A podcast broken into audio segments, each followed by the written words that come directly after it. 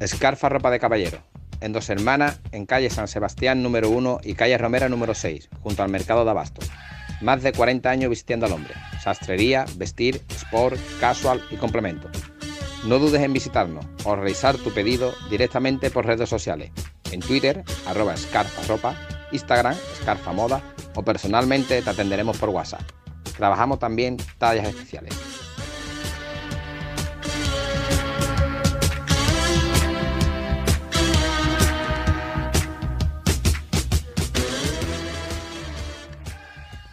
Asociación Cultural Bética Triana Verde. ¿Quieres disfrutar de un lugar que respira en verde y blanco? Ven y haz de socio. Estamos en calle San Vicente de Paul, número 13, Triana.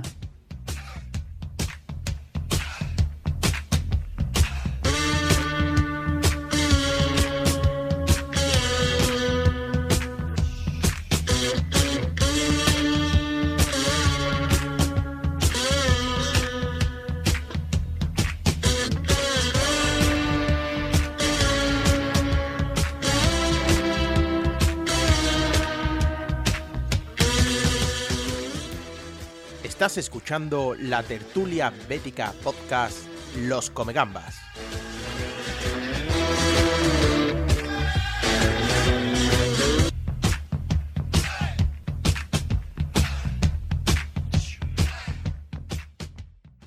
Buenas a todos, bienvenidos una vez más aquí a tu tertulia bética Los Comegambas. Volvemos de nuevo a la tristeza, a la penuria, al hartazgo, el Betis de nuevo hace un bochornoso partido en San Mamés, vuelve tras el parón, no se nos dan bien los parones y encaja cuatro goles ante un Athletic Club de Bilbao que estaba bastante cuestionado su entrenador, Asier Garitano. Pero bueno, vuelve el Betis, el resucita equipo. Trataremos más profundo de esto en nuestras sesiones. Hoy vamos a tener, como siempre, nuestra actualidad con Rafa del Canto, nuestra pizarra con Pedro González y nuestro bloque de tertulia. Y después tenemos un par de colaboraciones hoy, no se lo pierdan, una previa muy detallada con nuestro compañero de la cadena Cope, Oscar y medio, sobre la actualidad de la Sociedad Deportiva Eibar, que como saben será el próximo rival del Betis el próximo lunes 30, otra vez lunes a las 9 de la noche y seguramente por este canal maldito que es gol para el Betis. Antes de comenzar, quiero presentar a los que hoy me acompañan. En primer lugar, nuestro community manager, que no puede ser de otra manera, Luis Miguel. Buenas noches. Hola, buenas noches, compañero. Un placer estar aquí nuevamente contigo y con todos los comegambas, pero bueno, triste por la derrota de ayer. Bueno, pasamos a, a Rafa del Canto, el protagonista de la actualidad. Rafa, buenas noches. Buenas noches, compañero. Una noche más. Y aunque un poquito triste como Luismi, con muchas ganas y mucha esperanza de que el lunes vuelva a cambiar la dinámica del equipo. Bueno, mi tándem analista. Primero, por un lado, Raúl. Buenas noches. Hola, buenas noches a todos. Pedro. ¿Qué tal? Buenas noches. Difícil esta noche, dura de digerir, pero bueno, con muchas ganas de analizar todo lo que sucedió ayer en Samamés. Bueno, y se une con nosotros uno de los jóvenes en, en la tertulia de los nuevos fichajes, Sergio Perán. Buenas noches. Hola, buenas noches. Encantado de, de volver a estar aquí con vosotros. Bueno, pues como no puede ser de otra manera, lo que vamos a hacer, si te parece, Rafa, vete preparando, metemos cabecera de la actualidad y nos vamos con ella. Juega mi Betty al fútbol con ese duende que da la tierra, delante de su gente que lo seguimos sin resistar. Si gana viva el Betis, si pierde que viva el Betis, que viva el Betis bueno es el grito de hermandad. Betis, los beticos gritamos que viva el Betis. Río de mi Sevilla, novia del Betis. Betis campeón.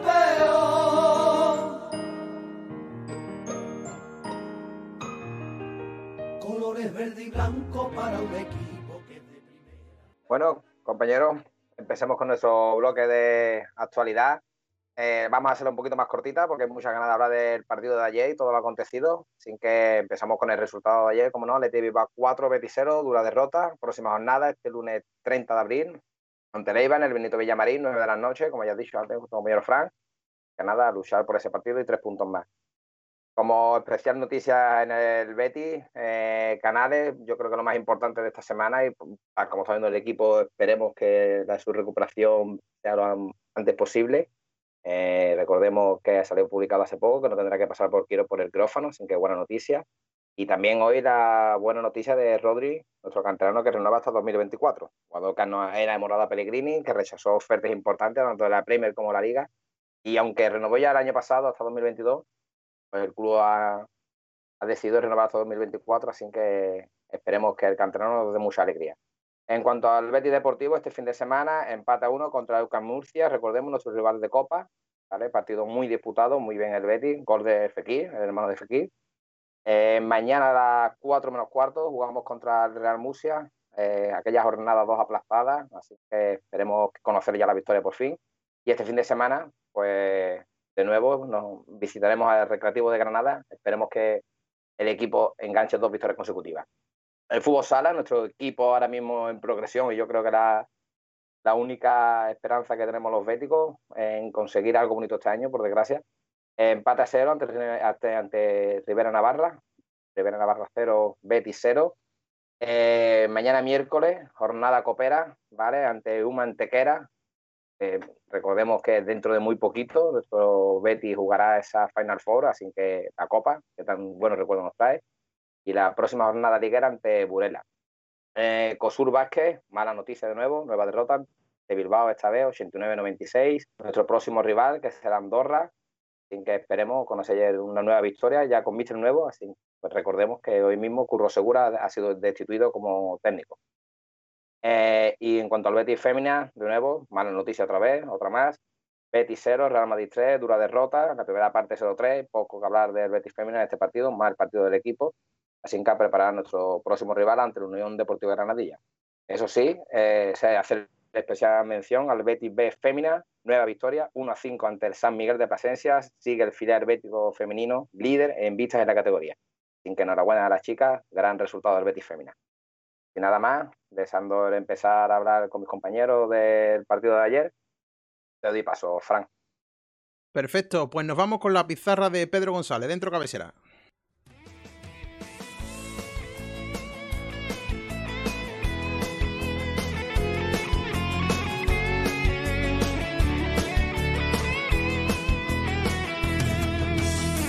Sueño verde y blanco, un corazón, la sangre de mis venas teñida de tu color, alegría de mis penas, la cura de mi dolor.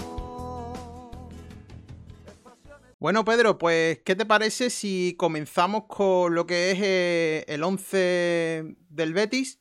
Sí, pues bueno, el Betis partía de inicio con Bravo en portería, defensa de cuatro parales Moreno, Sidney, Víctor Ruiz y Emerson Royal, una especie de doble pivote con Guido Rodríguez y William Carballo, Rodri, el canterano que debutaba como titular por delante, ambas bandas muy abiertas, ahora lo comentaremos, Ello Joaquín y en punta de ataque Tony Sanabria, entiendo que lo esté viendo en pantalla, y por parte del Athletic Club de Bilbao, el oponente del Real Betis de Pellegrini en el día de ayer en San Mamés, Unai Simón en portería, defensa de cuatro para Capa, Geray, Íñigo Martínez y Yuri Berchiche, doble pivote inédito prácticamente con Unai vencedor y con Miquel Vesga, Muniain enganchando, William banda derecha, Berenguer en izquierda y Villalibre en punta de ataque. Analizando un poquito el partido y muy por encima para no extenderme que podamos entrar en la tertulia, fue un drama desde el inicio. El Atleti salió muy mandón intentando asociar pases, metiendo al Betis en su propio campo y lo cierto es que le salió muy bien. El Betis hizo un partido desastroso, horrible, fue una actuación penosa a todos los niveles. Defendió muy mal a nivel colectivo, le costó mucho presionar, se desajustó con mucha facilidad y a nivel individual, yo sé que no suelo hablar de intensidad y de estos temas, mi amigo Rafa de, la tertulia lo sabe, pero es que ayer al equipo le faltó intensidad, le faltó concentración, estar metido en el partido, se quedó muy, muy corto. Fue un equipo muy pasivo, no estuvo metido para nada en el encuentro y le acabó saliendo muy caro. En pantalla, si no me equivoco, podréis ver ahora el ataque posicional del Betty, intentar formar esta estructura con William Carvalho intentando coger posición de lateral, con Rodri un poquito en la media punta cayendo a banda izquierda para intentar estirar al equipo y conducir como hace Canales. Es una idea que puede que tenga sentido, pero que le salió muy mal al Betis. Tello muy abierto en banda, Joaquín viniendo a recibir por dentro. En fin, al final el ataque posicional del Betis fue muy corto, fue muy predecible, mucho desmarque de apoyo, mucho balón al pie, muy poquita movilidad y al final Atleti, que es un equipo muy agresivo en esas situaciones, lo tuvo muy fácil. Y ya para culminar la actuación del Betis, la defensa en área propia, creo que es la peor en un equipo de primera división en todo lo que llevamos de liga. Estuvo muy, muy mal Víctor Ruiz y Cine defendiendo su propia área, perdiendo todos los duelos, perdiendo las marcas, mirando el balón cuando había un centro lateral. Esos centros prácticamente venían también con prácticamente sin, sin encimarte, porque Emerson y Alex Moreno también estuvieron muy, muy mal. Así que en general, muy poquito más que decir, una actuación del Betis muy, muy, muy mala.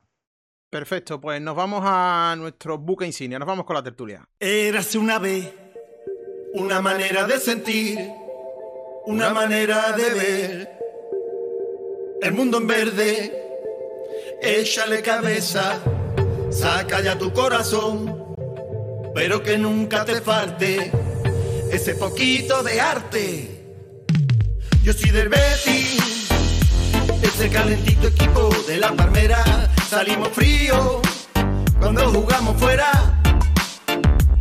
Yo soy del Betis, igual que el Yeti, también lo era, no estamos solos.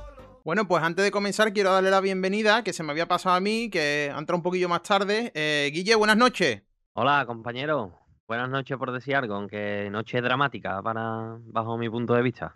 Bueno, vamos a entrar aquí. Quiero ya que os explayéis, intentar no hacer sangre desde primera hora, porque nos podemos calentar y no vamos a conseguir nada bueno, pero viene el Betis de otra desastrosa derrota, como bien ha dejado Pedro resaltado en ese magnífico análisis táctico breve, porque queremos que, que este sobre todo que esta sección sea la mayor parte del programa y que aquí se representen sobre todo la mayoría de opiniones que, tiene el Bético. Ayer cualquiera ¿no? que le duela las 13 barras se acostó un poco eh, contrariado un lunes después de todo el trabajo y llega el Betis a ese, ese perpento de partido. ¿no? Poco hablar ya a nivel táctico, fue un 4-0 bastante claro y gracias.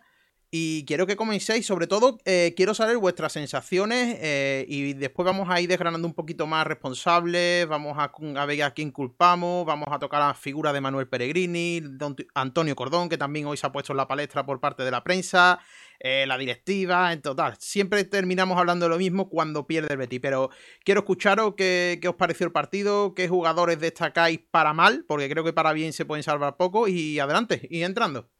Bueno, yo en primer lugar, ¿no? Para, para empezar un poquito esta tertulia, tú me preguntas a quién salvaría, yo no salvaría absolutamente a nadie.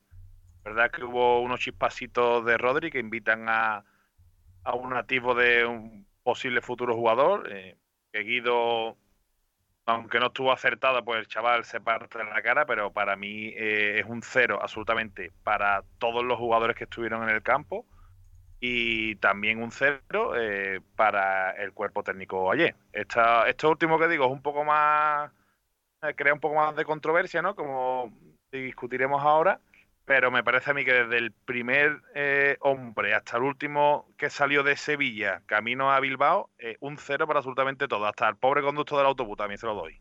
Pues yo, compañero, estoy con Raúl, pero para mí el culpable principal de ayer es Pellegrini. Yo estuve por las redes hablando con Pedro, que no sé si se acordará, y el planteamiento de Pellegrini para mí fue totalmente equivocado. No quiero profundizar mucho, pero se lo comenté a Pedro. Y una de las cosas que yo hubiera hecho de verdad, y parece un poco de, o de hablando mal y perdóname la expresión de gilipollas, pero vamos, yo mando al equipo eh, de vuelta en autobús entero, ¿eh? te lo prometo. Yo hubiera mandado de vuelta al equipo en autobús, por lo menos que duele, que cuando llegue a Sevilla tuvieran las caras, que miraran con cara de mala leche, pero por lo menos que empiece a hervir un poquito la sangre por dentro.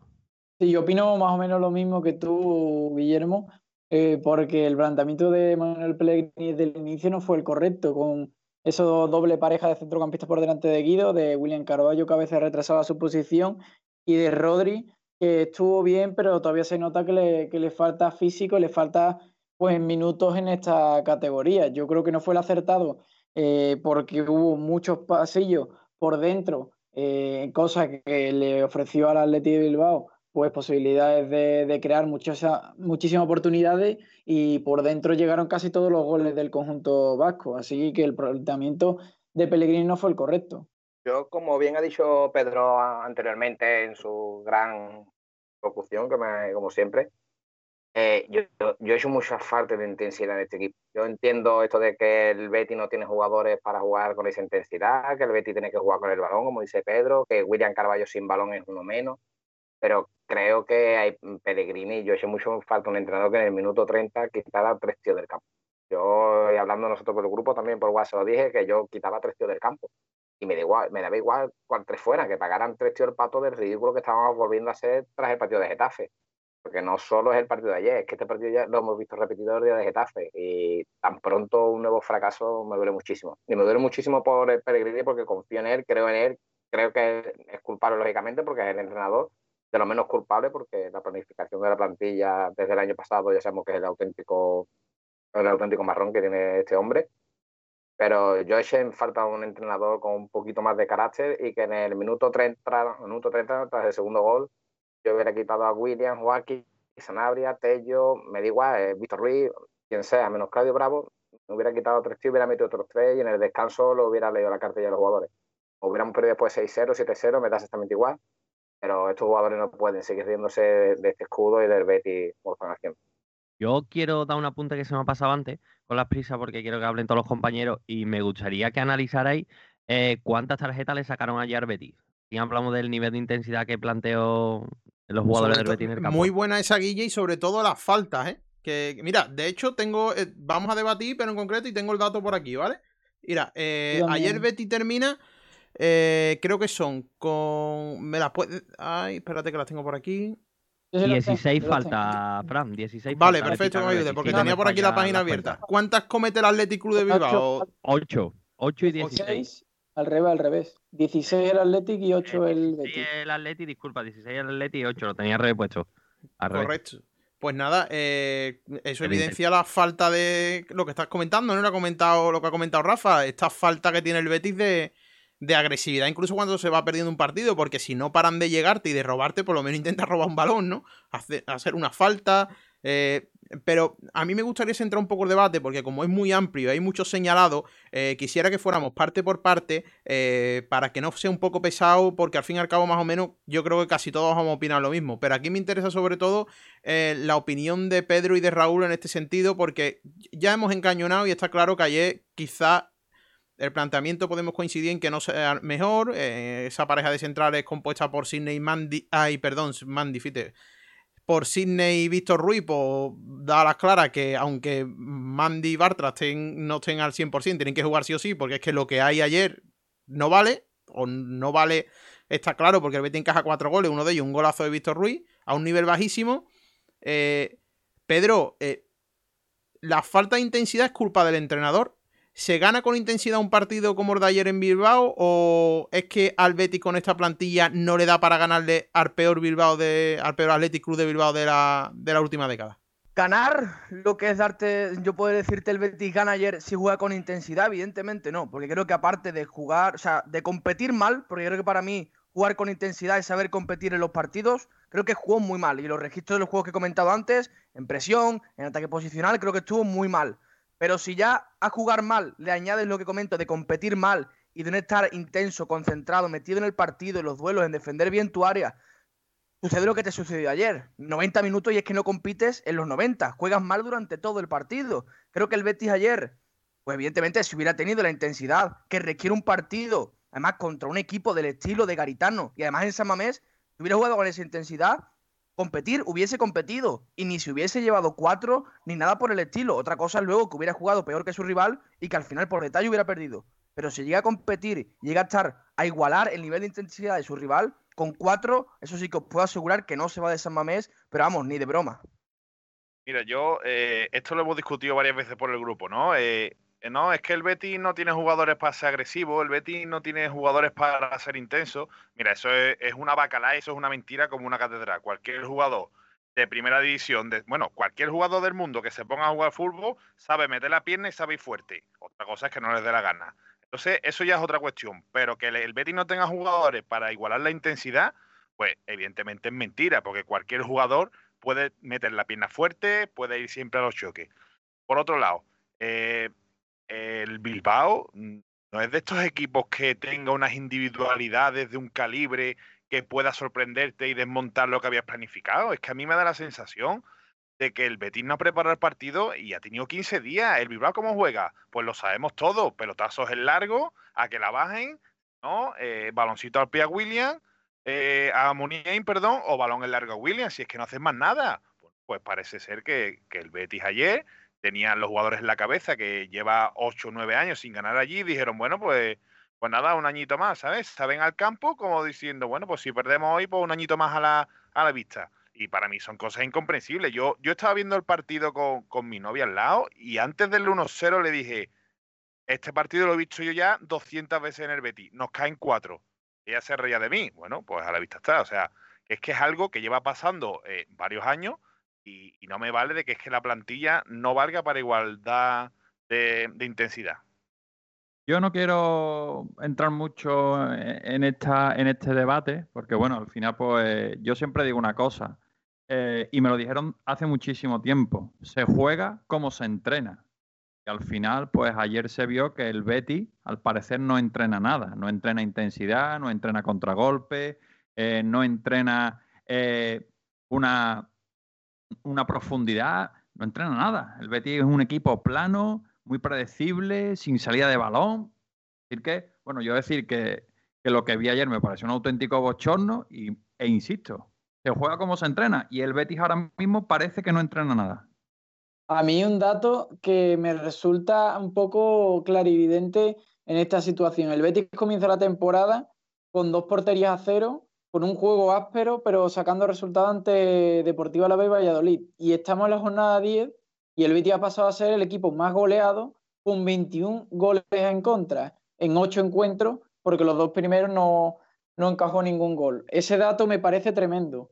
¿Cómo ha pasado un equipo de ser eh, defender bien, porque no te metes ningún gol y defiende bastante bien, aun consiguiendo después también conseguir eh, resultados positivos como dos victorias? ¿Cómo ha pasado el equipo en 8 partidos a encajar 21 goles, eh, además con, recibiendo 4 en, allí en Bilbao, 5 en el Camp Nou, 2 en el campo de Atlético Madrid, 0-3 en casa ante la Real Sociedad. O sea, me parecen datos que, que no están eh, a la altura de un club como el Betis, que sea ya otra vez el club más goleado de la liga, pero con muchísima diferencia.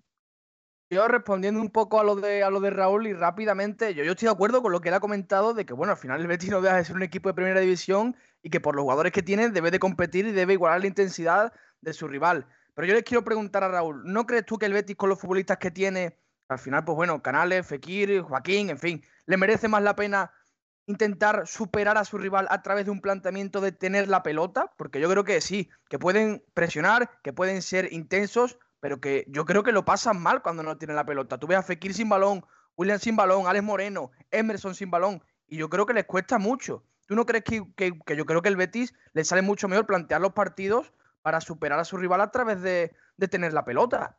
Sí, Pedro, verá, eh, estamos de acuerdo en que las características de la plantilla eh, es para llevar la voz cantante en el partido, para tener la pelota, para intentar ganar a través de la pelota, pero también se sabe que hay varios equipos en la Liga Española, que cualquiera que vea fútbol lo sabe, como son Getafe, eh, Bilbao y, y, el próximo rival del Betty, el Eibar, que es que tú puedes tener todo el balón que tú quieras, pero como tú no iguales la intensidad con la que ellos juegan, porque el Eibar, por ejemplo, es un equipo, entre comillas, ¿no? Porque estamos en primera, técnicamente muy limitado, pero pelean un balón como, como si se le fuera la vida en cada balón. Entonces, por supuesto que el Betis tiene plantilla para intentar ganar con el balón en el pie, pero es que hay ciertos partidos de esta liga que es que no se pueden jugar así.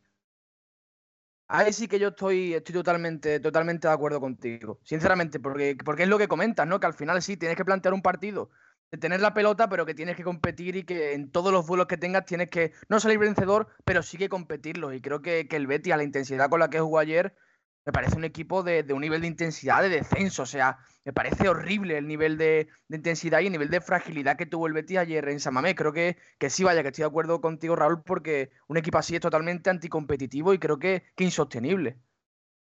Eh, Bueno, chicos, eh, yo quiero ya poner nombre y apellido. A mí, me gusta señalar. Yo soy de los que si alguien lo hace mal, hay que decirlo y no pasa nada. Aquí esto de ONG o Hermanita de la Caridad, no. Allí hay jugadores que para mí ni saltan al campo y hay que atizarle, igual que cuando se le, se le agradece un gran esfuerzo, se le dice que ha hecho un partidazo. Es verdad que la afición del Betis somos muy tremendistas, pero es que lo de ayer creo que decir que fue lamentable puede ser quedarse corto, puede ser hasta un piropo.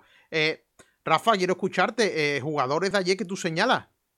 Mm, Yo, mira, para no caer como todo el mundo, seguramente vamos a caer los Alex Moreno, en Víctor Ruiz, que el chaval, el primer partido que va a de titular. Ya, voy a dejar de señalar a este típico, a este, a este estilo de jugador que ya todos mm, son los que vamos a decir. Y yo ayer voy a señalar a dos. Uno, William Carballo, evidentemente, creo que todos vamos a reír, pero sobre todo también voy a señalar a otro, a Emerson. A mí ayer Emerson me defraudó muchísimo. Yo esperaba mucho más de Emerson ayer, esperaba mucho más de esa banda derecha con Joaquín. Eh, y fue uno de los jugadores que ayer me, me disolucionó bastante. No vi, no recuerdo ninguna jugada de peligro de Emerson, ni nada, no recuerdo nada de él, bastantes fallos defensivos atrás, igual que señalamos mucho a Alex Moreno, a los buenos, porque es muy buen jugador. Cuando también lo hacen mal, también hay que señalarlo. Y el partido ayer de Emerson es de auténtica vergüenza. Bueno, compañeros, mis señalados, yo mm, mm, tiro del tópico, para mí son todos, pero vuelvo a repetir y me no quiero ser pesado, el señalado para mí es Pellegrini, no hay más. Y quería dar un dato de antes, cuando estaba Sergio comentando los goles que nos han metido, es que ayer el Bilbao nos tiró a puerta nueve veces. Ahí dice mucho de esa defensa, bueno, del medio, como bien comenta también el compañero Rafa, y nosotros tiramos a puerta un tiro. Sanabria ayer no existió. Loren salió y bueno, Loren pues, aporta al chaval. A mí Loren creo que debe ser delantero titular y eso que a mí Sanabria me encanta, pero a mí Sanabria ayer creo que no estaba en el partido. Y lo de Borja Iglesias empieza no a preocupar, a lo que va después de preocupar. Es que vamos a tener que pagarle porque se vaya, ¿eh? Con eso de Borja Iglesias que no sé hasta qué punto lo de Borja Iglesias me está empezando ya a asustar. Pues entrando en el debate que tú has comentado de, de que Loren debería ser titular, para mí todo lo contrario. Para mí Sanabria está aportando no goles, pero sí está aportando por lo menos situaciones de peligro. Y Loren ayer entró en el minuto 65, si no me equivoco, y no aportó absolutamente nada, incluso forzó algunas pérdidas que acabaron con el cuarto gol de Atleti Bilbao. Así que Eh, sí, Sergio, Loren, pero perdón que te interrumpa, solo un segundo, perdón que te interrumpa. Eh, Loren tú lo pones en el minuto 60, igual que pones a Laine en el minuto 70, y con un partido ya entregado, con el equipo entregado en el campo, es muy difícil que tú aportes algo. Loren aún no lo hemos visto titular. Ya, pero yo creo que Sanabria aporta más en los esquemas de, de Manuel Pellegrini. Yo ayer vi a Loren en, también en ese 4-4-2 que planteó al final Manuel Pellegrini, con pareja de, con Borja Iglesias, y eh, vi a Borja Iglesias involucrado en la creación del juego, no le salían las cosas, pero Loren es que eh, no tuvo ninguna ocasión, encima tengo aquí la estadística, cuatro pases que dio al hueco, cuatro pérdidas. O sea, no acertó ningún pase que dio a, a favorecer al, al compañero. Eso me demuestra a mí que no está implicado o que no cree en el equipo o que no está en forma o todas esas causantes puede ser lo que, lo que decida que Manuel Pellegrini no lo, no lo quiera poner. O que lo ponemos en los minutos de la basura. También puede ser, pero a lo mejor es que no, no está anímicamente bien.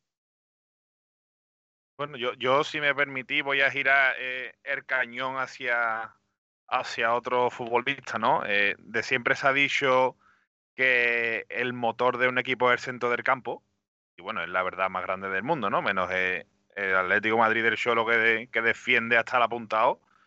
Y ayer Real Betis, pues bueno, si tenemos en cuenta que Rodri era su primer, su primer partido en primera, Guido Rodríguez, o sea, estaba absolutamente solo en todo el campo. ¿Por qué? O sea, yo quiero señalar y apuntar mi cañón, eh, vamos, todos los cañones que tengo en el barco hacia William Carballo. O sea, no puede ser que William Carballo sin balón sea un jugador de, tercera división.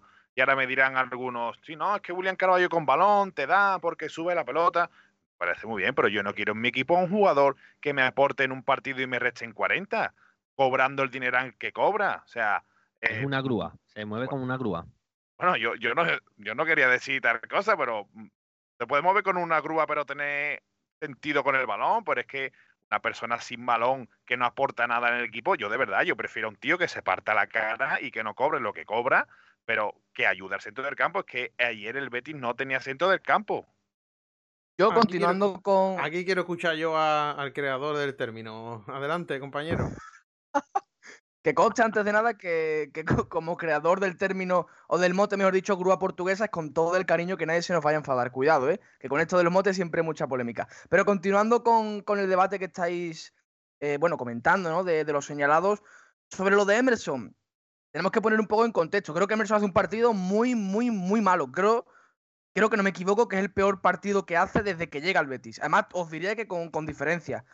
De hecho, hay uno de los goles que, demuestra una pasividad, una falta de intensidad, en fin. Pero es que recordemos que a Emerson, quienes le hacían la ayuda, la cobertura, son en primer lugar William Carballo, que como ha comentado Raúl, hizo un partido pésimo, a nivel penoso, y Joaquín Sánchez, que desde mi punto de vista, menos dos o tres detallitos, un tiro a puerta, creo que también se quedó muy, muy, muy corto. Y que además en Joaquín defensa. ya Sánchez, Joaquín. Sánchez recuerda a los compañeros que jugó titular ayer porque hacía 800 partidos. Ahí queda-. Ahí queda el dato. No creo, ¿no? Hay que que dar sea por dato eso de- lo que juegue. Hombre, yo no sé si será por eso. Yo no, puedo- no, no creo que no podemos entrar a debatir por qué juega Joaquín, ¿no? Pero yo creo que, que al final Emerson hace un partido muy malo, pero que es en colaboración de William Carballo y de, y de Joaquín, sinceramente. Pero te pregunto, ya quiero que el siguiente entre en el debate. ¿Joaquín está jugando por meritocracia, por rendimiento? ¿Creéis que está jugando, es el que más está rindiendo de lo que puede rendir, no sé, un Laine si se le da minutos, un Aitor Ruibal? eh, no sé, ¿creéis que Joaquín está jugando por meritocracia Yo- y que está rindiendo como para jugar de titular en el Betis? Yo sinceramente creo que no. Creo que el, que- que el inicio de temporada que ha hecho, desde mi punto de vista, creo que se ha quedado muy corto. Que en partidos en los que el Betis ha jugado muy bien, es cierto que ha colaborado, que ha hecho partidos que, que bueno, pero que también ha hecho partidos muy, muy malos y creo que partidos que podrían justificar una suplencia, ya sea para, para Juanmi. Bueno, Juanmi mejor no entramos en ese debate, pero sí que Lainez, que creo que está teniendo buenos minutos, Aitor Rival, no lo sé, yo creo que Joaquín a día de hoy, por el rendimiento que está dando, yo tampoco me extrañaría mucho que, que pudiera ser suplente en los próximos partidos, sinceramente. Veremos a ¿Quién ver Rafa Juanmi? me dice ¿Quién es ahora, claro.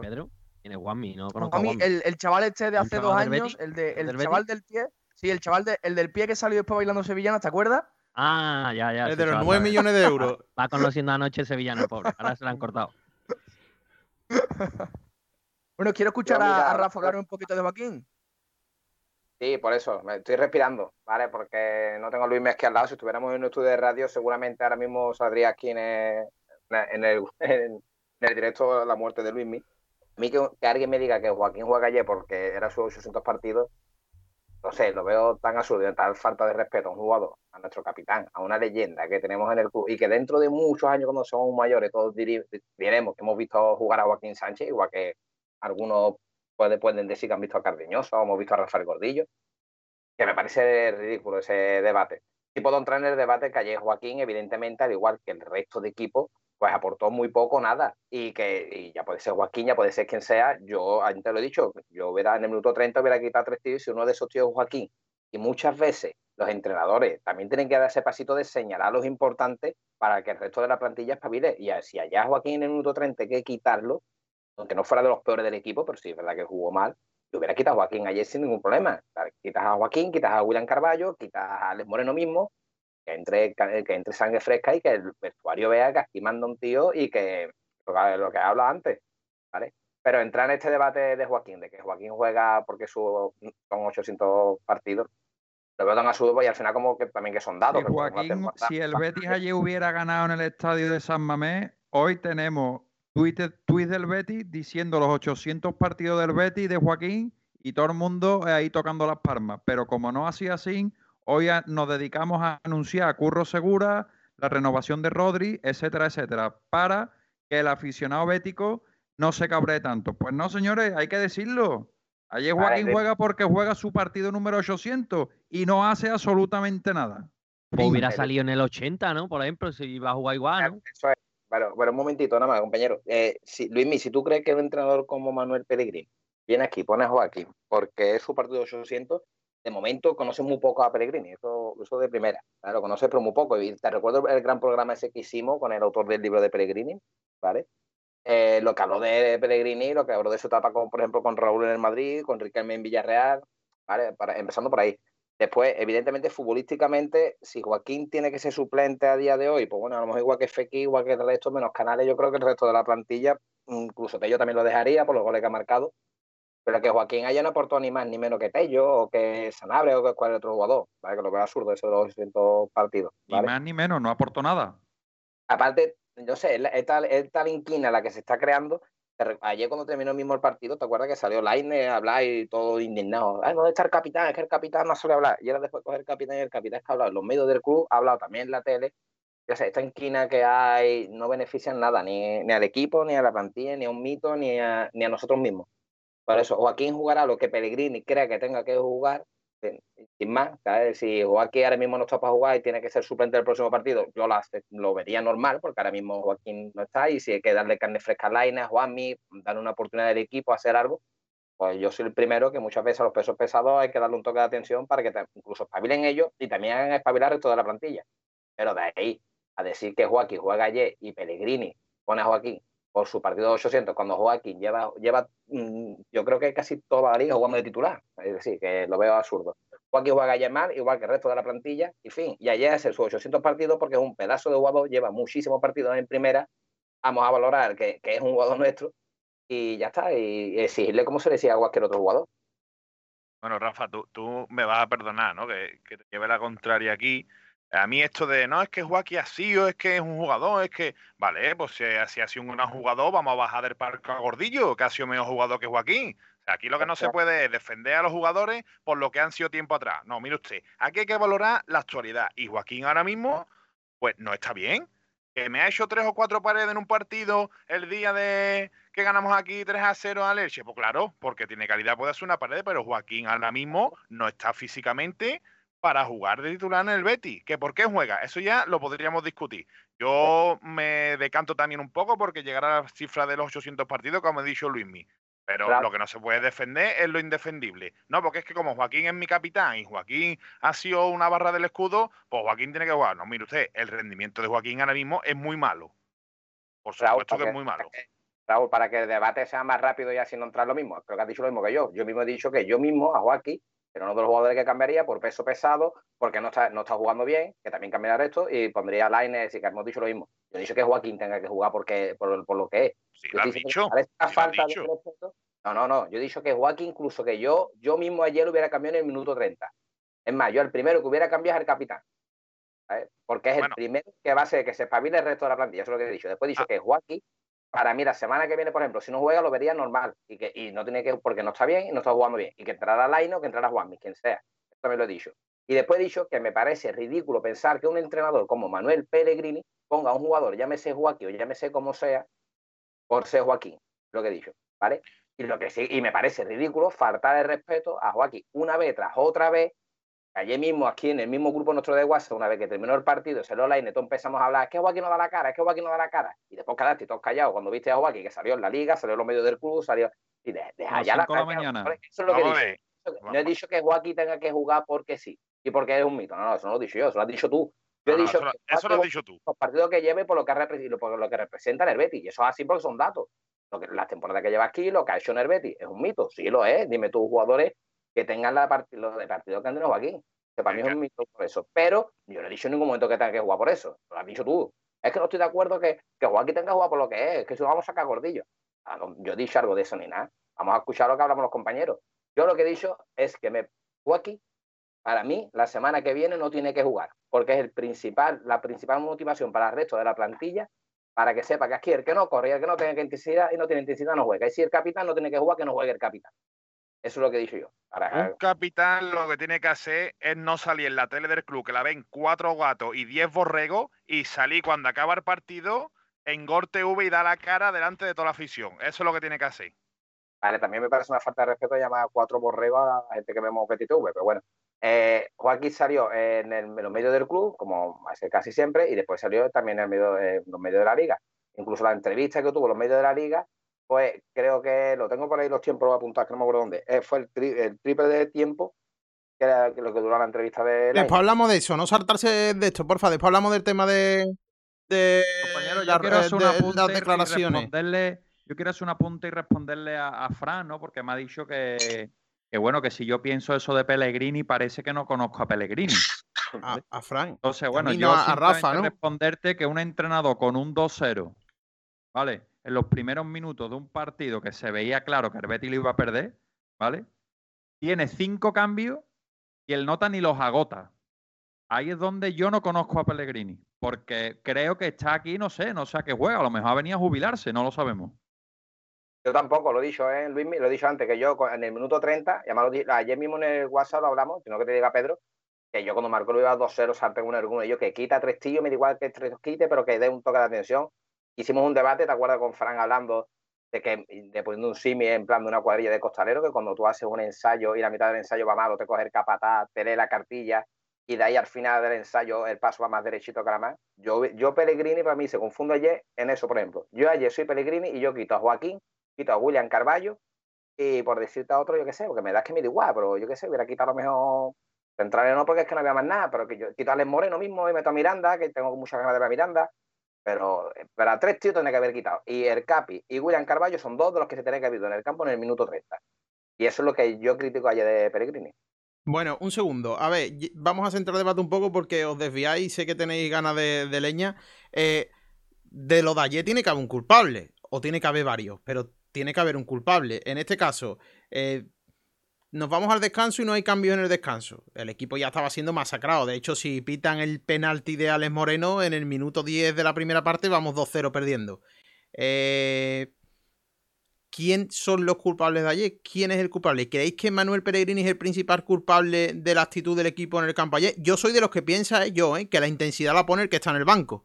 Y que si al equipo lo están masacrando y en la segunda parte sale sin hacer ningún cambio, pues hombre, yo cuestiono ayer la obra de Manuel Pellegrini. No voy a entrar a cuestionar su carrera porque esto sería aquí absurdo.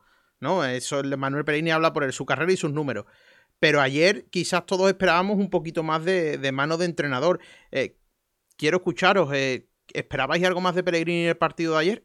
Pero yo sinceramente esperaba algo más, ¿no? Pero bueno, tampoco eh, es lo que hemos comentado esta mañana.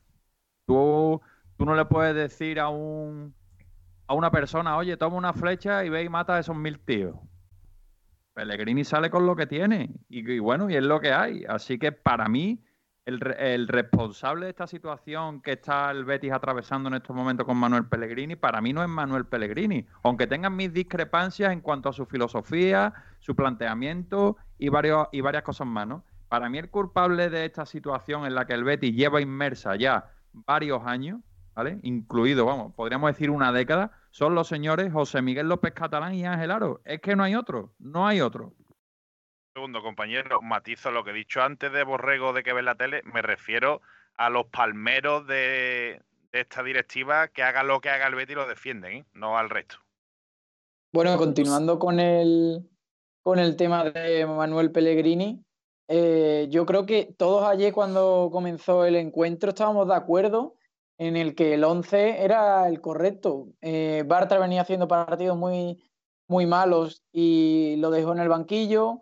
Eh, yo creo que discrepamos también lo de Lainez en general, porque yo creo que sin Fekir y Canales, pues yo creo que debería haber tenido algún minuto más, pero que le diese la oportunidad a Rodri, viendo la situación, yo creo que a todos nos gustó. Lo que pasa es que ya después el planteamiento dentro del encuentro, pues no fue el correcto porque el centro del campo se quedó muy desnivelado, como comentado antes, con William Carballo y Rodri, que mm, primero no habían jugado juntos, segundo, William Carballo eh, tiene que estar acompañado de un jugador que pues demuestre más cualidades que Rodri, que es un jugador que está pues debutando como titular en la, en la liga. Y también que, que Cristian Tello pues quedó un poco eh, más pegado a por fuera, igual que Joaquín, y no aportaron por dentro lo necesario para poder hacer bascular al, al conjunto verde y blanco. Yo creo que el planteamiento era el correcto, pero había matices que dieron eh, a este Betis pues esa derrota contundente, eh, pero también por, el, por la incapacidad del,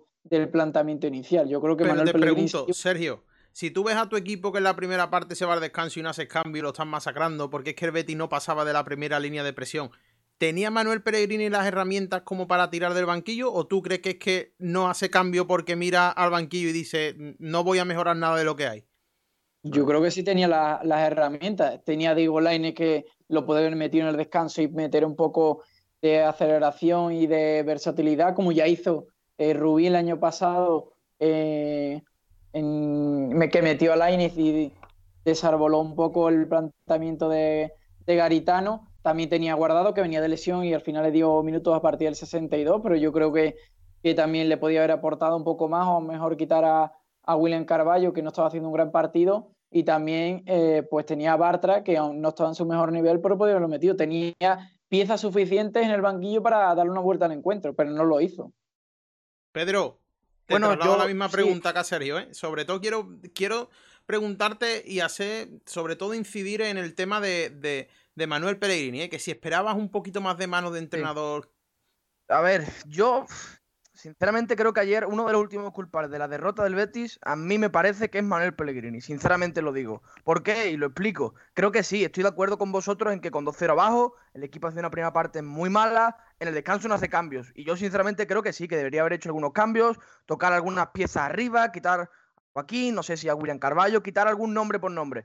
Pero es que yo creo que el problema del Betis cuando en esta Canal y Fekir va mucho más allá de algún cambio en el descanso, algún cambio cuando vas perdiendo 2 a 0 y mucho más. Yo y os lo quiero, plantear como, como una ecuación. Creo que estamos todos de acuerdo que el Betis, para jugar bien y para estar cómodo, necesita la pelota. Desde el portero hasta el último futbolista. Los centrales necesitan tener la pelota. Alex Moreno sin balón, ya lo sabemos. Emerson también sufre muchísimo. En fin, el once inicial del Betis, creo que todos los futbolistas están cómodos con la pelota a los pies. ¿Qué se le plantea a Pellegrini? Pues que ahora no tiene a Sergio Canales y ayer tampoco a Nabil Fekir, que son los futbolistas mejores con muchísima diferencia del equipo en poder mantenerte la posesión, en monopolizarla, en tocar, en asociarse, en hacer que el equipo tenga la pelota. Muy bien, si no tienes esos argumentos para tener la pelota, ¿qué puede hacer Manuel Pellegrini? Porque yo creo que al final la plantilla que tiene el Betis, no te voy a decir que es muy limitada, pero creo que no te permite poder cambiar mucho el planteamiento. Yo creo que la plantilla del Betis no te permite para nada, creo que no te permite para nada poder plantear otro tipo de partido, de juego más directo, intentar esperar a tu rival, creo que el Betis está condenado a intentar tener la pelota. Y ahora que no tiene a Canales ni a Fekir, no tiene una solución competitiva para poder tenerla. Rodri al final, que fue el sustituto de Canales, tuvo buenos minutos, pero es que no te da para tanto. Entonces, ¿quién es el culpable de que el Betis a día de hoy tenga esta plantilla? Pues evidentemente los que fueron culpables del fracaso del año pasado. Lo hemos hablado mil veces aquí, mil veces los come gambas, mil veces. Pero la realidad creo que, creo que es una, y creo que la realidad es esa, que a día de hoy el Betis tiene una plantilla para jugar a una cosa que parece muy interesante, pero que una vez que le quitas dos o tres piezas, que son las que te permiten poder jugar a ese plan, se te queda en un equipo, yo creo que muy corto y muy poquito versátil, sinceramente. Vale, y ahora quiero introducir otro matiz, porque ya digamos que un, comando destacado de la prensa sevillana, ¿no? que no la voy a calificar, pero los conocemos ya, ¿no? A, eh, todos, ¿no? Ya empezaba a poner parchecito, porque como sabemos que cuando pierde el Betis, ya por desgracia se mira a donde se mira y es a la directiva por una gran parte de la afición, porque este ya es mm, el quinto año que están en el Betis y la verdad es que con derrotas como esta la temporada empieza a coger una pinta mala pero bueno, vamos a tener un poco de paciencia. Ya cierto sector de la prensa ha empezado como que Pellegrini anoche ya se movía, ¿no? Se movía por redes ya y, ya cada ya aquí uno sabe más por viejo que por diablo.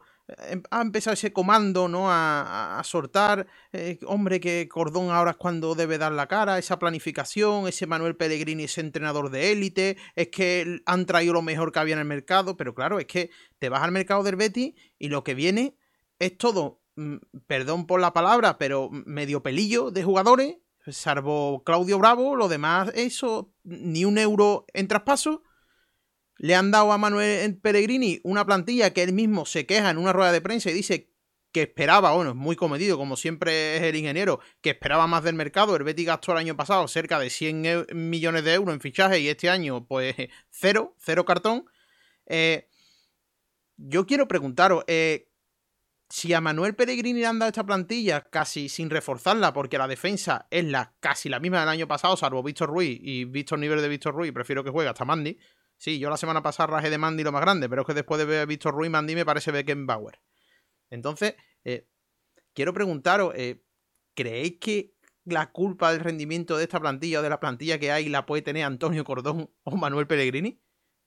Pues yo creo que eh, la culpa del partido de ayer sí la tiene Manuel Pellegrini. Bueno, también la tienen los jugadores, como he comentado antes, pero una gran parte de la culpa la tiene Manuel Pellegrini del planteamiento, pero la culpa de la situación del Betis hoy en día no creo que sea ni de Cordón, porque Cordón ha hecho el trabajo con el poco dinero, lo ha explicado muchísimas veces, eh, que llega al Betis con una deuda eh, para fichar eh, bastante importante, ha hecho lo posible porque no había nada más en el mercado, un mercado tan complicado como este, y Manuel Pellegrini pues se ha encontrado con esta plantilla y necesita todavía tiempo para confeccionarla.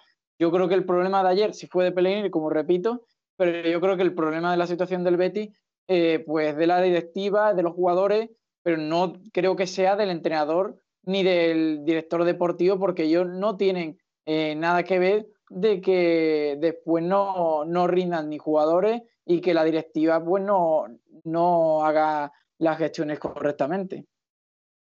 Bueno, yo un poquito aportando también, ¿verdad? Lo mismo que ha dicho nuestro compañero Sergio, ¿vale? Pero perdón, Fran, eso que, me, has estado nombrando de estos periodistas que están nombrando que si ya Pellegrini, señalando a Pellegrini, señalando a Cordón, me parece ridículo, la verdad, como muchas cosas de la prensa de nuestra ciudad.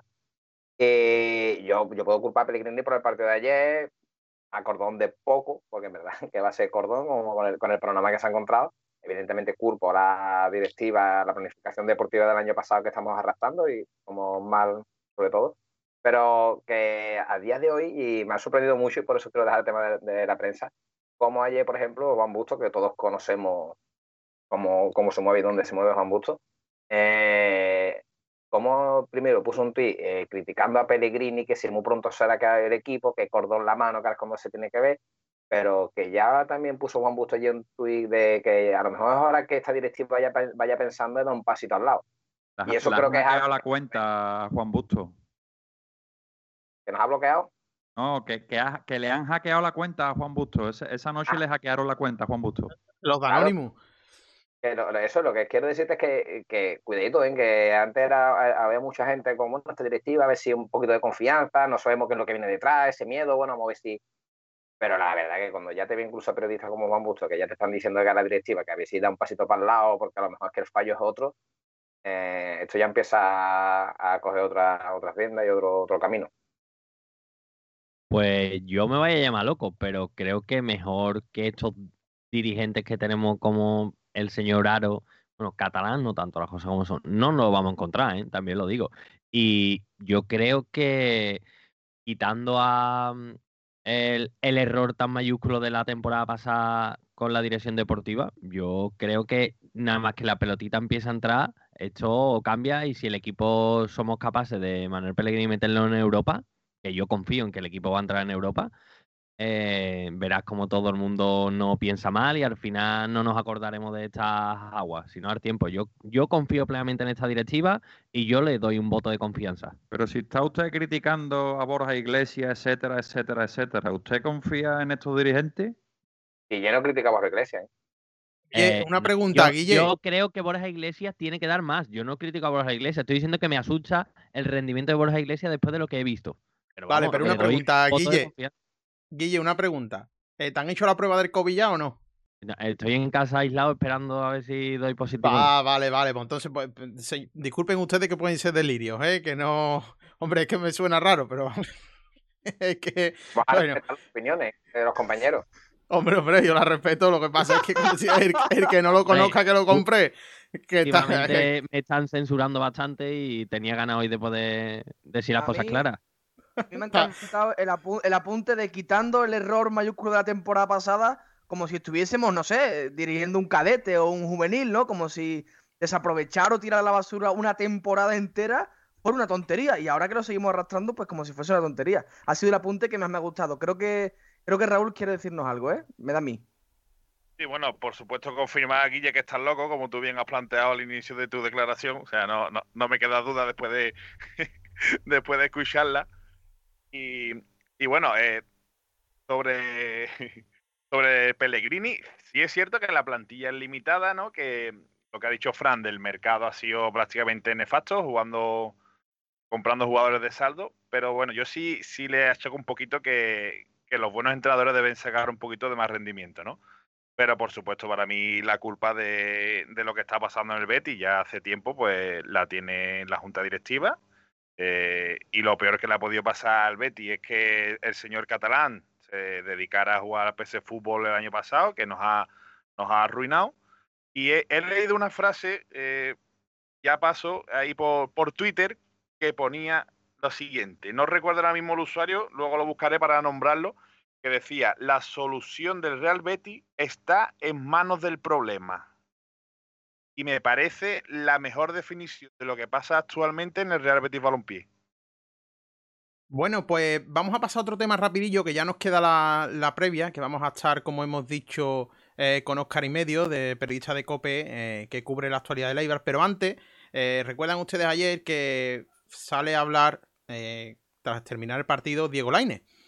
Y pasa que hay una gran controversia porque, como todo el mundo, pues cuando llegó la hora, cuando terminó el Betty, vimos solo la línea, apagamos la tele y no creíamos que había salido Joaquín. Después se aclaró que sí había salido. Ahora, ahora mi compañero Rafa eh, nos explica mejor porque es el que se ha informado bien de este tema.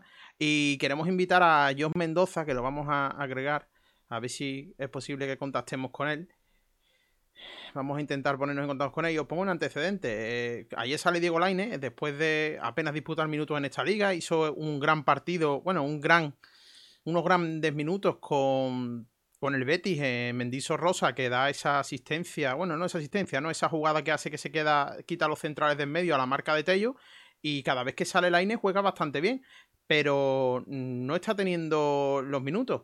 Entonces, eh, tenemos aquí a, a, Jos Mendoza, y, eh, periodista de México, y quisiera saludarlo. Eh, Jos Mendoza, muy buenas noches. ¿Qué tal? Buenas noches allá en España, aquí en Cancún, México. Buenas tardes todavía. Un saludo a todos. Un saludo, yo. Muchas gracias por aceptar la invitación de mi compañero Luis, aquí a los Comegambas, y gracias por estar con nosotros.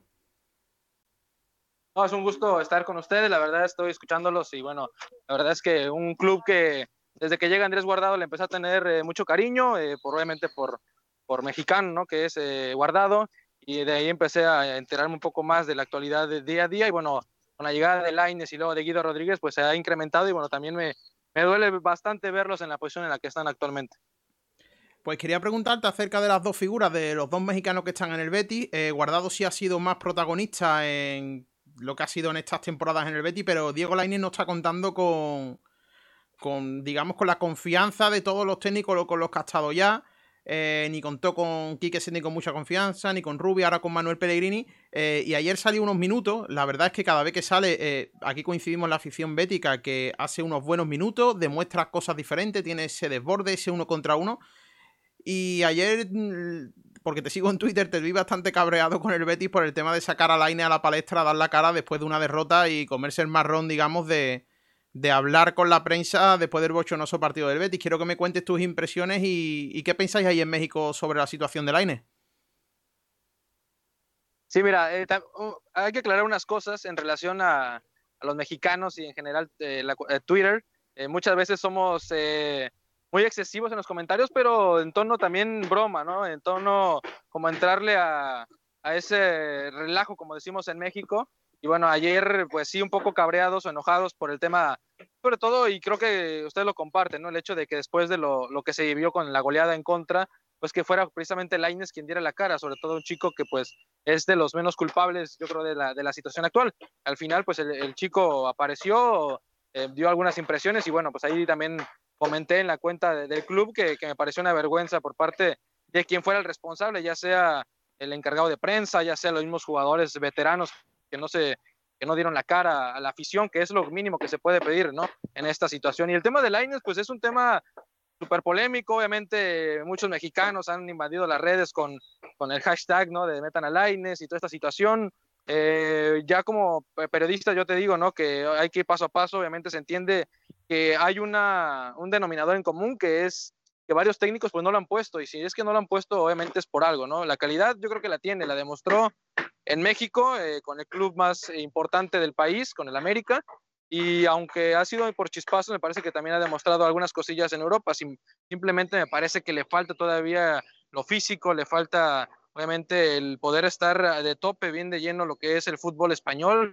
Está el caso de Guido Rodríguez, que aquí la rompió en México y que bueno, le costó de repente el inicio allá eh, con el Betis, con el Real Betis, y ahora pues prácticamente, eh, a pesar de los más resultados, pues también siendo una parte fundamental del equipo. Entonces, yo creo que ahí es ir poco a poco y le pasó yo creo que a Laines, no sé si ustedes recuerdan cuando llega guardado al, al Deportivo La Coruña, pues se paga bastante dinero por él, con un chico joven, se tenía muchas expectativas, de repente a lo mejor no, no, no son los eh, jugadores los culpables, ¿no? De, de, la pasta que se paga por ellos, que muchas veces pues la gente quiere que, que rápido sean solución o sean eh, lo que se espera de ellos, sobre todo por el dinero que se está pagando, viniendo de clubes a lo mejor no, pues no tan principales, hablando de un Real Madrid o un Barcelona, que pues están eh, ya acostumbrados a pagar muchísimas cantidades de dinero. Entonces, más o menos es el panorama que vemos. A nosotros como mexicanos nos gustaría que Laines tuviera mayor actividad, pero también entendemos que si por algo no ha sido, pues también tiene mucho que ver por, por, por él mismo y por la situación a lo mejor de que no se ha terminado de, acoplar allá en, en Europa.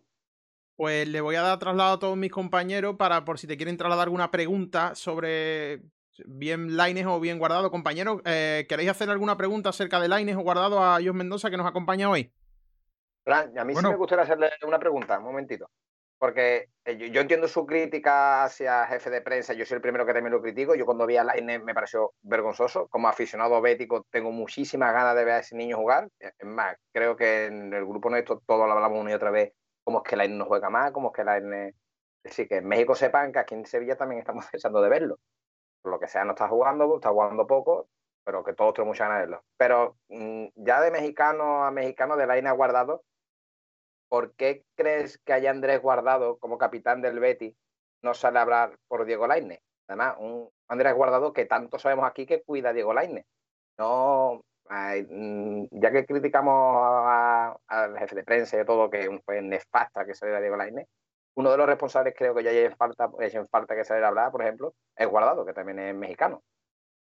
No, totalmente, ¿eh? totalmente. Y, justo él entró de cambio eh, también y terminó el partido. Me parecía ahí. Yo desconozco como el día a día o cómo se maneja esa situación en el, el Real Betis. Ustedes que están ahí, me imagino, me tienen más como el pulso, pero por eso hablaba en general, ¿no? Los jugadores ahí, tanto el de prensa o los veteranos, y en esto me incluía a Joaquín, incluía por supuesto a Guardado y a quienes pues son los de mayor experiencia, pues eran quienes tenían que haber entrado ahí al quite. No sé si de repente pasó Laines y dijo, ¿sabes qué? Pásale tú.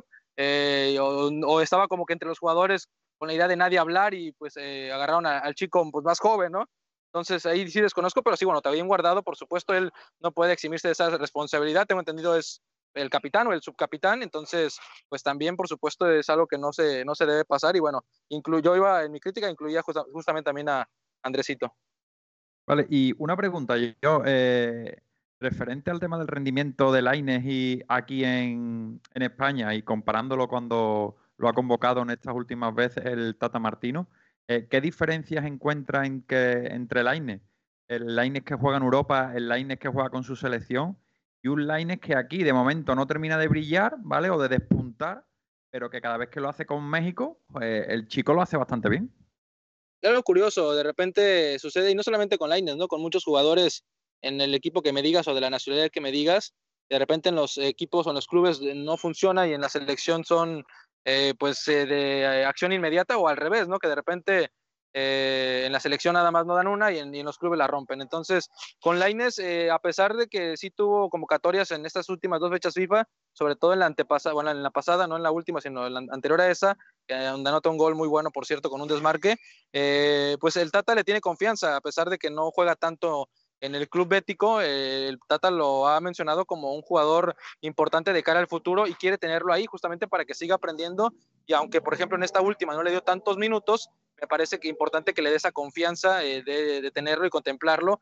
y que también el chico pues se, se sepa también valorado. Ahora, eh, tampoco podemos eximir, como yo le decía, que Laines de repente pongamos muchos pretextos, es cierto, de repente quisiéramos verlo más en el terreno de juego, pero también debe haber alguna situación en la que Diego no termina por dar ese do de pecho, a lo mejor es parte de su proceso, está aprendiendo en un fútbol complicadísimo o de los mejores, tanto la Liga Española como la Inglaterra, las dos mejores ligas, y bueno, pues tendrá que ya a partir de esta temporada ya de nuevo cuenta ahora sí aparecer, ojalá que se le den más minutos, en México se lo, se lo están dando, pero eh, bueno, me parece que sí por ahí lo que ha sido ya como una opinión más eh, en común que he notado en redes sociales, tanto mexicanos como españoles, es eso, ¿no? Que ya lo quieren ver más en la cancha porque cuando entra, pues se notan al menos las ganas y esa manera de buscar hacer algo diferente a lo que se está viendo en el terreno de juego. Eh, yo, por último te traslado, te traslado otra pregunta, ¿no? Hay una corriente o digamos un sector de la afición y de la prensa que, que creen que Lainez no juega más no por sus cualidades técnicas, sino por su físico por su comprensión, digamos, delgadita y es un poquito flojito con respecto al, estado físico de los demás. Sin embargo, yo mm, cada vez que lo veo, eh, hace buenas cosas, tiene buenas ideas, buenos regates. Eh, intuyo que en el América los demás jugadores también eran físicamente superiores a él, ¿no? Claro, claro. De hecho, cuando él debuta a los 16 años, lo debuta Ricardo Antonio Lavolpe, el técnico argentino, en un partido oficial, obviamente todos sorprendidos por su debut, jugador súper delgadito, eh, chaparrito, que driblaba y burlaba por todos lados y de ahí siguió en ese ascenso, pero obviamente pues no es lo mismo jugar en la liga mexicana y mira que, respeto mucho a mi liga, a, jugar en la liga española. Me acuerdo uno de los primeros partidos, si ahí me corrigen si estoy mal, también contra el Bilbao, me parece, y que lo cosieron a patadas, a patadas y, estuvo jugando bien y todo, pero obviamente tiene que pues reforzar eh, ese tema y le pasa mucho a los latinos en general, los mexicanos que pues no llegan con tanta corpulencia y que de repente pues hay que fortalecer un poco. Yo tampoco es que se vuelva un toro, porque también las cualidades de ser chaparrito o de ser delgado también le pueden ayudar eh, en este pues estar bajo y tener como ese eh, centro de gravedad más pequeño y que poder hacer estos dribles de una manera mucho más sencilla sin embargo, pues el hecho de, que pasaba mucho, eh, creo que en la temporada pasada, ¿no? Que se caía, se resbalaba, que de repente le costaba como ese mano a mano, si bien puede explotarlo con otras cualidades, me parece que sí tiene que reforzar y yo, a lo mejor críticas de medidas no, pero sí entiendo, por supuesto, la postura de, que ese puede ser uno de los puntos en los que no, no se le ha dado más minutos, aunque me parece aún así, viendo el equipo que, estamos viendo y sin ofender, pero eh, digo, digo, si el Betis estuviera mejor en las primeras cuatro o cinco posiciones, pues uno entendería el, el, por qué no tiene más minutos, ¿no? Pero de repente se le dan minutos a otros jugadores, incluso de la cantera, o, de, o, que, no, o que de repente no muestran mucho en el terreno de juego, y es ahí donde uno se cuestiona el por qué no juega más Diego Lainez, que bueno, prácticamente esta temporada casi ha tenido nulos minutos, creo que contra Bilbao ha sido el que más eh, minutos ha cosechado, no, no, más no ha tenido ni 45 minutos eh, en estas primeras 10 jornadas, lo que te habla de pues muy poca actividad. Yo tengo una pregunta, compañero. Eh, ¿Es cierto eso de que el Tata Martino le ha comentado a Laine que si no juega más asiduamente dejará de contar con él la selección? Y otra pregunta, ¿tanta competencia hay en la selección para los pocos minutos que es verdad que está jugando Laine en el Betty, deje de contar con él? Sí, y más que contra Laines, lo, lo mencionaba el Tata en general con los mexicanos que están en Europa, que no se les iba a regalar la convocatoria y ha pasado con, en su momento con Guardado, pasó en su momento con Héctor Herrera, cuando de repente tenían un bajón, eh, pues se les convocaba y había muchas críticas por el hecho de que otros mexicanos a lo mejor de la liga pues sí estuvieran teniendo minutos. Entonces el tema ahí con Laines fue en general en el sentido de que tenía que tener minutos a pesar de que el Tata le daba la confianza.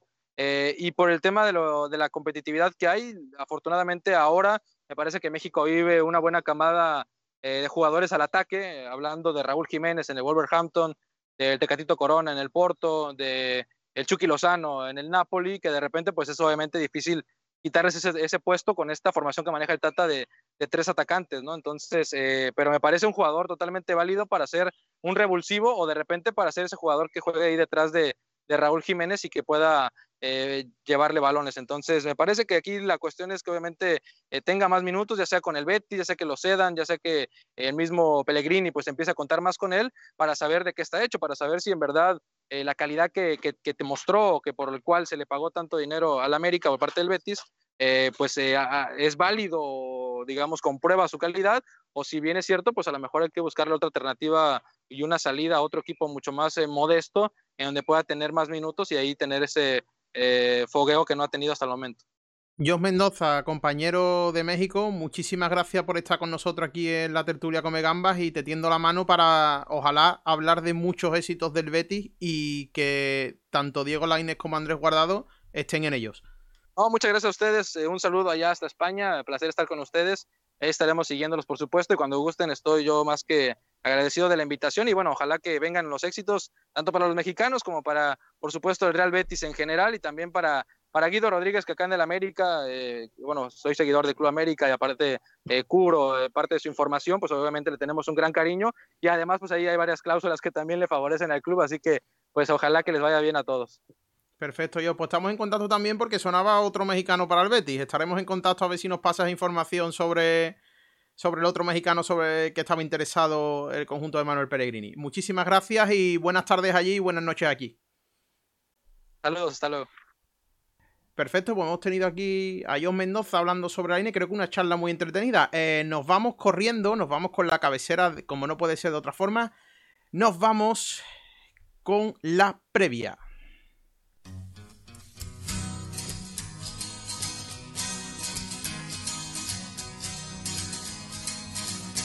Oh, oh, oh. No busques más que no hay. Cuando el rey don San Fernando conquistó a Sevilla, ya se preguntó, ¿dónde está mi Betis? Betis. Oh, oh, oh, oh. No pienses más que no hay. Cuando Pichi. Pues estamos una vez más en la sección de previa. Hoy tenemos a Óscar y Medio, periodista de la cadena Cope, que cubre la actualidad de la Sociedad Deportiva Eibar. Óscar, quiero darte las gracias por aceptar la invitación de los Comegambas y que seas la persona encargada de ilustrarnos un poco más acerca de, del Eibar y, y, de lo que va a suponer el siguiente partido. Muy buenas noches y, y bienvenido. Hola, buenas noches, ¿qué tal? Óscar, encantado de que estés con nosotros y muchas gracias por aceptar la invitación. Igualmente, es un placer. Para quien no conozca a Oscar, es un periodista que fundador de Juscusten, de servicios audiovisuales, eh, informa sobre la Sociedad Deportivo Ibar en la cadena COPE, si no me equivoco. Sí, eso es, correcto. Uh -huh. Pues llegamos a un partido en una situación bastante difícil los dos equipos, Oscar. El Eibar está el 16 en la tabla con 10 puntos, 6 goles a favor y 9 en contra. Ha ganado dos partidos, ha empatado 4 y 4 derrotas, si no me equivoco. Sí, sí. Esos son los números del Eibar. Un poco lo esperado, eh, teniendo en cuenta que es una plantilla hecha para, para mantener la categoría y, y, poquito más. En fin, es, se mueven esos números, ¿no? De, de, intentar salvarla. Es verdad que quizá las sensaciones no son tan buenas como años anteriores, pero bueno, es un proyecto nuevo y normalmente Mendilibar, a los eh, plantillas de Mendilibar les cuesta un poquito coger el, coger el ritmo ¿no? y coger, intentar eh, interpretar lo que quiere el propio entrenador. Bueno, Oscar, te voy a dar datos para que seas un poco más optimista de cara al lunes. El Betis está el 12 en la tabla, solo con un punto más, con 12, 12 goles a favor y 21 en contra, siendo el equipo más goleado de la primera división de España. Ha sí. ganado cuatro partidos y ha perdido seis. Desde luego esos datos invitan un poco más al optimismo del Eibar. Sí, a ver, el, yo creo que el Betis es un poco más imprevisible, ¿no? Es un equipo que juega mucho más alegre. Ayer le pudimos ver frente al Atleti y perdió 4-0, ¿no? Prácticamente no, no hubo color. Bueno, eso es complicado que le pase a Leibar. Quiero decir que es complicado que a Leibar le hagan cuatro goles, pero también es verdad que Leibar eh, es un equipo que hace muy poquitos goles y normalmente son partidos cerrados. Eh, bueno, eh, no tiene, digamos, eh, la capacidad de improvisación que pueden tener los jugadores del Betis, donde hay, lógicamente, más calidad y depende un poco más todo del bloque, ¿no? Vamos a ver qué partido sale el próximo lunes. Yo veo dos equipos muy diferentes en cuanto a conceptos. Eh, podemos decir que son dos equipos que llegan un poco necesitados tanto de puntos como de buenas sensaciones, ¿no? Sí, sí, sí, estoy de acuerdo. El Eibar las va recuperando muy poco a poco. Empezó bastante peor la temporada. Es verdad que no, los resultados no terminan de llegar, pero sí que se nota cierta mejoría partido a partido. Y el Betis, bueno, eh, desde la distancia parece un equipo con más altibajos, ¿no? capaz de hacerte un partido muy bueno y, que jugadores como, no sé, cualquiera, ¿no? Joaquín, Fekir, Canales, que está lesionado, pero bueno, eh, pasen prácticamente por encima o, o, hacer partidos como los que ayer vimos en San Mamés, en donde, repito, no tuvo opción y el Atleti le ganó, le ganó fácil, ¿no? Sí, la verdad es que el Betis ayer no compareció en San Mamés.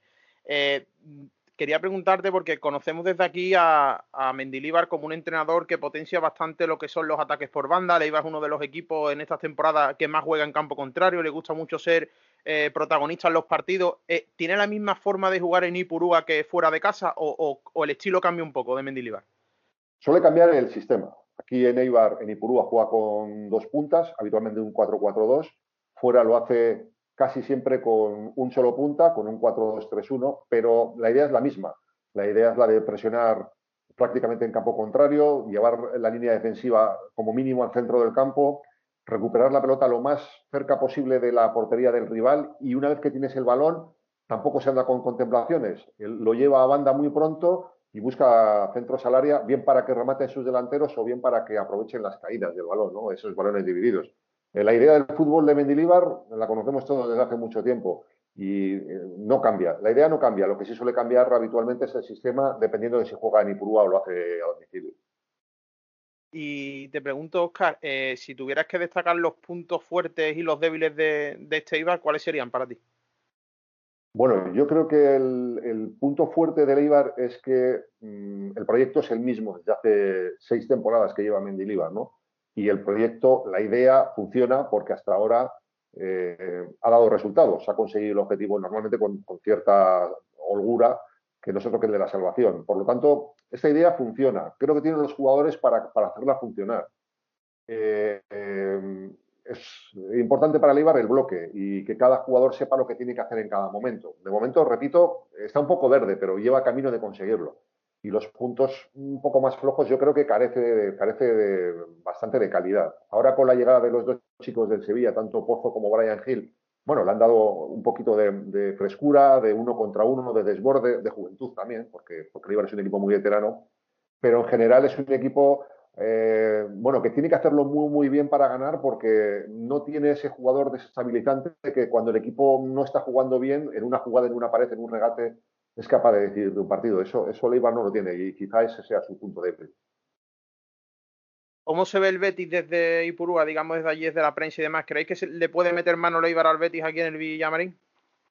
Bueno, el Eibar es capaz de ganar casi a cualquier que tiene que hacerlo muy bien, repito, si el Eibar no juega un buen partido, no va a ganar el partido nunca, ni este año ni nunca. Siempre eh, hay equipos que, eh, bueno, por, su forma de ver el fútbol, sí que jugando incluso mal eh, pueden ganar. No es el caso del Eibar. Para ganar en el Villamarín tiene que hacerlo muy bien, pero lo ha hecho muchas veces. Ha ganado equipos importantes, ganó en Sevilla, ganó en el Sánchez Pizjuán no hace mucho, y es un equipo infinitamente mejor que el Eibar. Y, por ahí pasan un poquito las, las, opciones de Leibar. Y en cuanto a cómo se ve al Betis, bueno, al Betis se le ve como un equipo eh, eh, en proceso de formación, porque, porque acaba de llegar como quien de Pellegrini, porque es un equipo eh, que yo creo que está, se está madurando, con muchísimas opciones a nivel individual, muchísimas más que, las de Leibar, por supuesto, pero quizá pues todavía un poco, un poco verde, ¿no? Y por ahí pasan un poco las opciones también de Leibar de intentar eh, que las cosas al Betis no le vayan bien, intentar que se juega a lo que quiere Mendilibar, que el Betis no sea capaz de sacar el balón desde atrás, que la presión que propone Mendilibar dé sus resultados y las opciones de Leibar pasan un poco por ahí, recuperar muy pronto la pelota y que no, no dejar al Betis a ver su juego, un poquito lo de siempre. Por lo que veo, un una presión en bloque alto, defensa en centro del campo, como has dicho, intentar quitarle la pelota al Betis. Al Athletic Club de Bilbao le salió perfecto ayer la jugada y el Betis desapareció del campo. Por ahí pasa quizá la clave del partido. Sí, es un ejemplo de lo que tiene que hacer el Eibar el próximo lunes, lo que vimos ayer en San Mamés. El Atleti, Gaisca Garitano, que fue entrenador del Eibar y también jugador en su, época, eh, tiene una forma de ver el fútbol bastante parecida a la de Mendilibar. Yo creo que la de Mendilibar incluso es más arriesgada, es, eh, sobre todo defensivamente, deja muchos metros, incluso más que Gaisca Garitano a las espaldas de, los, de la línea defensiva, pero sí tienen cierta similitud las maneras de, proponer los partidos, tanto de Gaisca como, como de Mendilibar. Y lo que pasó ayer en San Mamés, para Leibar debe ser un ejemplo si quiere, si quiere ganar al Betis en eh, la próxima jornada. Eh, te pregunto un poco, y supongo que esto es un poco bola de cristal, porque faltan seis días para el partido y tendríamos que hacer un ejercicio de imaginación, pero ¿te imaginas alguna baja? ¿Hay alguna baja en la novedad de la actualidad de Leibar ante el Betis? De momento, bueno, la baja es segura, segura y, de larga duración, por desgracia, y muy importante también, por desgracia, para Betis, es la de Cote. Cote es un lateral izquierdo que es fundamental para el juego de la Sociedad Deportiva Ibar. No, no va a estar por lo menos hasta enero o febrero, por lo tanto, nos olvidamos de él. Luego, eh, esta última jornada ha habido dos bajas importantes, que han sido la de, sobre todo la de Kevin Rodríguez, eh, que eh, bueno, tuvo unas molestias musculares. Desconocemos si las ha superado, hoy ha habido día de descanso, todavía queda prácticamente una semana para el día del partido. Bueno, vamos a ver cómo, cómo llega Rodríguez al partido frente al Betis. Si está bien, desde luego va, va, a entrar en la convocatoria y posiblemente vaya a ser titular. Y luego la otra baja segura, que, también es fundamental para Mendilibar, es la de Quique García, que es su delantero centro por referencia. Eh, es su máximo goleador esta temporada, lleva la mitad de los goles de Eibar. El Eibar lleva hecho seis goles, Quique ha hecho tres, pero además es un, jugador que al margen de los goles da, da mucho trabajo a la defensa, eh, hace, bueno, conoce muy perfectamente lo que Mendilibar quiere de él, es un jugador referente en el Eibar y fue expulsado el pasado fin de semana, por lo tanto no va a estar en el Benito Villamarín, va a tener que improvisar a línea delantera también Mendilibar. Pues la última pregunta y quería preguntarte acerca de un posible, siempre preguntamos, aquí le hicimos la porra, no sé cómo se dirá por allí, eh, un posible resultado y un 11, ¿qué crees que puede sacar Mendilibar en este partido? Bueno, el resultado, yo te diría que, es un partido en el que puede haber goles. Puede haber goles porque, repito, le iba a arriesga bastante. El Betis es un equipo al que se le hace goles. Yo creo que puede haber goles, que puede salir un partido bonito, ofensivo, abierto y que nos podemos divertir. Y en cuanto al 11, eh, vamos a ver cómo resuelve los problemas que tiene Mendilibar, pero yo creo que, a ver, te lo digo un poco de cabeza, Dimitrovic va a estar en portería, línea defensiva posiblemente la misma que jugó eh, el último fin de semana con Correa lateral derecho, con Arbilla lateral izquierdo, con Paulo Oliveira eh, y acompañado, eh, acompañando a, a, Vigas, a Pedro Vigas como central, el doble pivote con Diop y Espósito. creo que jugará al, hacerlo fuera de casa con tres medias puntas, que pueden ser Pozo, Inui y Brian Hill, por supuesto, y en la punta de ataque, eh, la baja de Quique García será cubierta o bien por el japonés Muto o por Sergi Enrique. La teoría dice que va a ser Sergi Enrique, que es el capitán del equipo, otros años referente del mismo equipo, pero que este año está bastante abajo eh, de forma y yo creo que estarán al 50%. Posiblemente incluso me, decantaría porque juegue mutuo el japonés. Pues Oscar, te quiero dar las gracias por aceptar la invitación, por colaborar con nosotros y para conocer un poquito más a la Sociedad Deportiva Eibar, que creemos que es un equipo de los históricos de la liga y que siempre son partidos bastante interesantes los, los Betis Eibar, tanto en el Purua como aquí en el campo del Betis. Pues nada, ha sido un placer, muchas gracias. Espero que veis, que veamos todos el próximo lunes un buen partido. Perfecto, muchísimas gracias y mucha suerte a partir del martes, como decimos aquí, y ya que os vaya muy bien en la liga.